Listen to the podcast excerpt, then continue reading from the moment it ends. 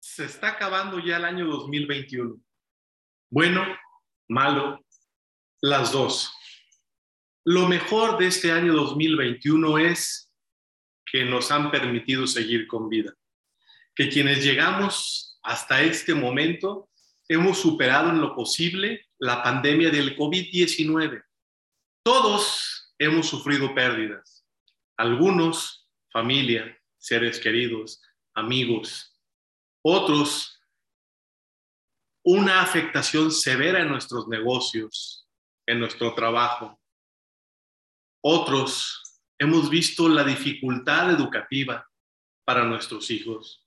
Otros, vivimos una vida con menos libertad, con más aislamiento, con más medidas de seguridad y protección para nuestra salud y nuestra vida. Al final, la vida nos cambió.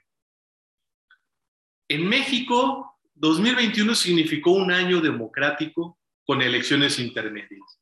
Un año que se podría grabar en nuestra memoria como el inicio del despertar de la oposición nacional que equilibra en parte las fuerzas y nivela el fuego político.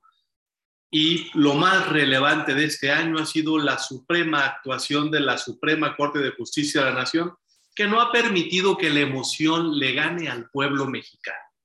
Esto es, tenemos un gobernante muy empático, tenemos un presidente con alta popularidad, tenemos un presidente con aceptación popular. Sí, lo es y es bueno. Y a lo mejor nos hacía falta porque veníamos de un periodo donde habíamos carecido de ello. Sin embargo, los resultados no son los que quisiéramos.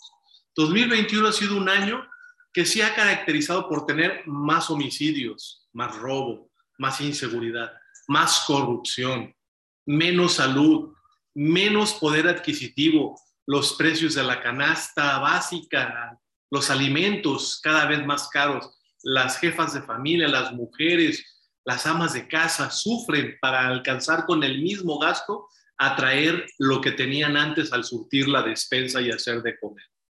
La verdad es que los precios suben, la gasolina sube, la vida es más cara, se ha complicado las opciones laborales, se ha dejado de emprender negocios en el país, hay una fuga de capitales que realmente empieza a ser alarmante.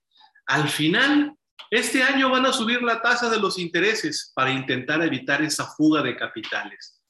La salud cada vez es más precaria la atención que te brindan el INSS, el ISTE, la Secretaría de Salud.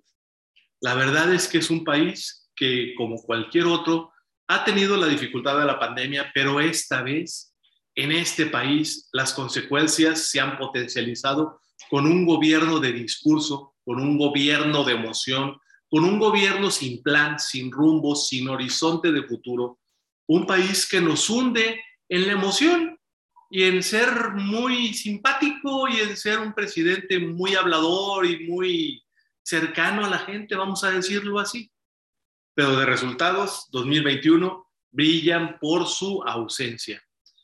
La verdad es que este año que termina ha sido un año no tan favorable para la gran mayoría de los mexicanos.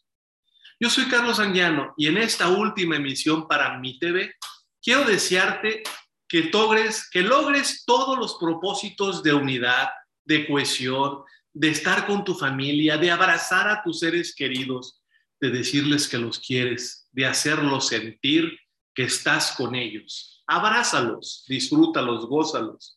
Nadie sabe cuánto nos quede de vida, pero esta vez estamos a punto de llegar a Navidad y al año nuevo.